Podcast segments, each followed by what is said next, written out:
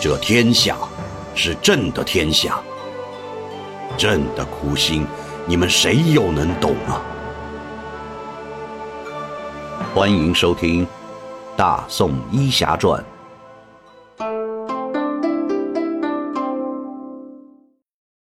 第九十四集还价。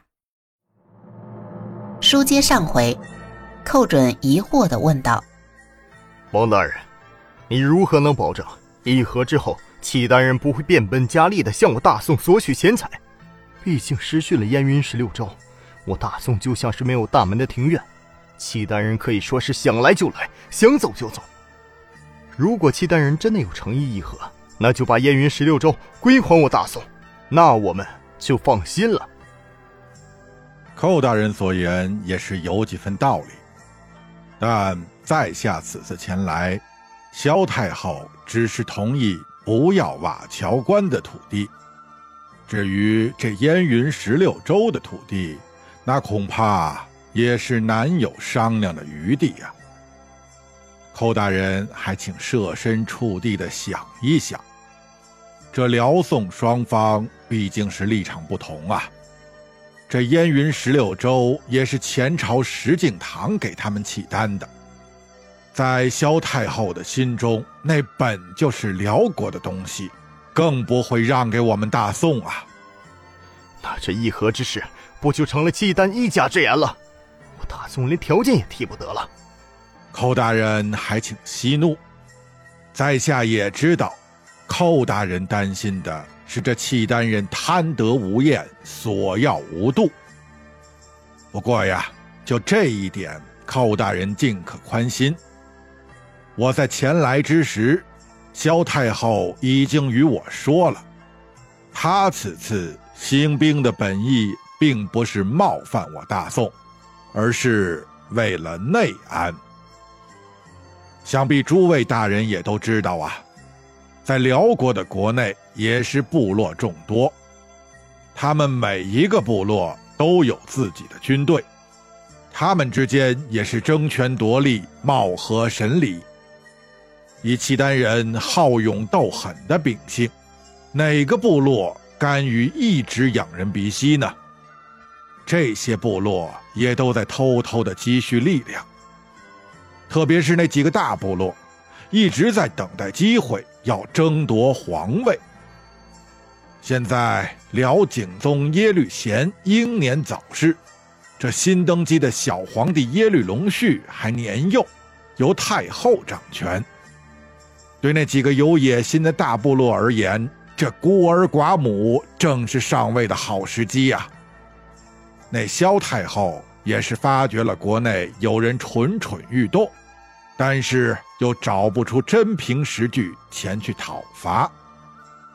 为了避免他们国内生乱，萧太后也就祸水东引，集结所有的契丹部落人马进犯我大宋了。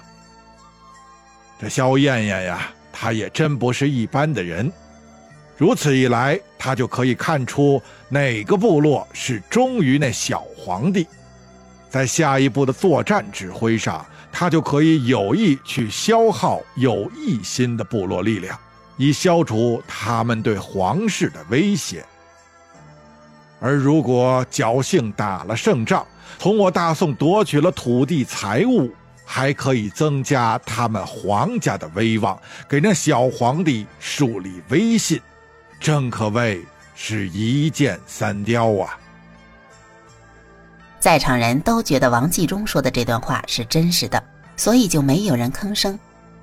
赵恒更是听得心花怒放，本来他还怕这帮主战的大臣不肯议和，闹出什么岔子，现在看来应该没什么可担心的了。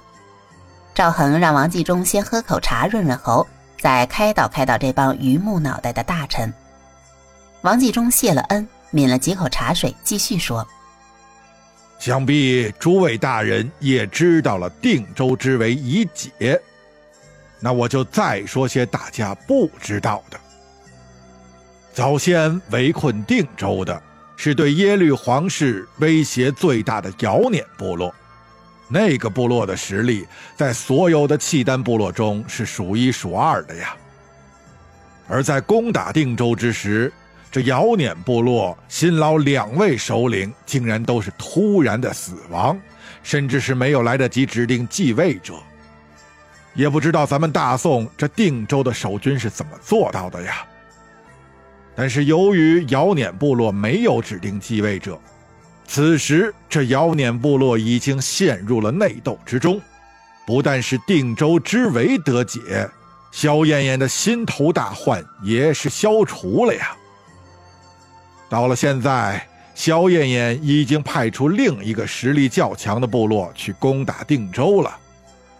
如果不出意外，这个心头之患应该也要消除了。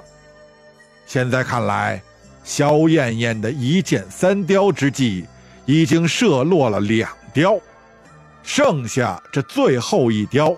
就是给皇家增加一些威望，而如果我们能满足他这个愿望，那萧太后的目的也就达到了，他自然也就不会与我大宋为敌，而且他也知道，对于辽国来说，最大的威胁不在我大宋，而是在更北边的女真人和蒙古人。若是宋辽两家修好，他就可以把精力放到防范北路之上。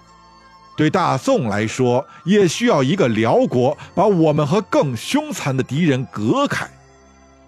一旦那些女真人和蒙古人南下，辽国至少可以给我们做一个屏障。所以，在下愚见，宋辽两国和。则两利，斗则两败呀。赵恒听着王继忠如评书般的解说，连连点头。在王继忠说完以后，赵恒说道：“众位卿家，王大人的这番话着实精彩，朕茅塞顿开呀。既然这样，还打什么打？赶快准备议和之事吧。”寇准等人虽也知道王继忠说的很有道理。但面对这么好的形势，皇上竟然一意求和，心里总有些转不过弯来。赵恒见手下的这班大臣都面带不甘之色，怕又生出什么变故，就急忙说道：“王大人，你回去禀告萧太后，朕愿意每年拿些钱物换得两国安宁，具体事项，朕会派使者与他们详谈的。”王继忠跪倒磕头道。圣上英明，此举实在是我宋辽百姓之福。罪臣这就回去辽国禀明萧太后，准备和谈之事。寇准等人见议和之事已成定局，虽心有不甘，也不敢忤逆皇上，只得闭口不言，送那王继忠出城。王继忠对自己此次的澶州之行颇为得意。有一种舌战群儒的感觉，凭着自己的三寸不烂之舌，就把一场大战消于无形，还能让双方的帝王都满意，不但是不辱使命，甚至可以说是有功于社稷，这是何等的荣光呀！他感觉自己的人生巅峰就要到来了。王继忠是一路平安回到辽营之后，心中也是一块石头落了地。他赶忙去向萧燕燕做了汇报。萧太后一听这大事已成，那心里自然也是轻松了不少。至于这以后和谈的具体事宜，那就交给王继忠吧。想到这儿，萧太后是连夜召集了众部落的首领，宣布了停战议和的决定，并且让众首领停止在大宋境内一切的军事行动。并安排代表准备参加和谈。萧燕燕要把这次和谈办得光明正大，以免受人画饼。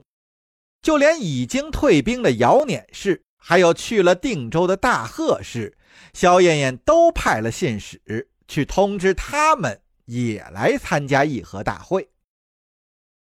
当然，王继忠就是这次议和大会的总代表。如此一来，宋辽双方在澶州的交战终于是结束了。这双方开始正式互派信使，互通信息。萧燕燕甚至是替他自己的皇帝儿子写了一封信，差人送给赵恒，表述了自己对战争的无奈和反省，决定以后让儿子尊赵恒为兄。宋辽两国以兄弟之国相称，永世修好。赵恒看完了信，也是颇为激动啊！这也真是不打不相识。那既然契丹的小皇帝给了自己面子，叫了自己一声大哥，那自己这个当大哥的拿点钱给小弟花，也算是顺理成章啊！这传出去也能有一些颜面了。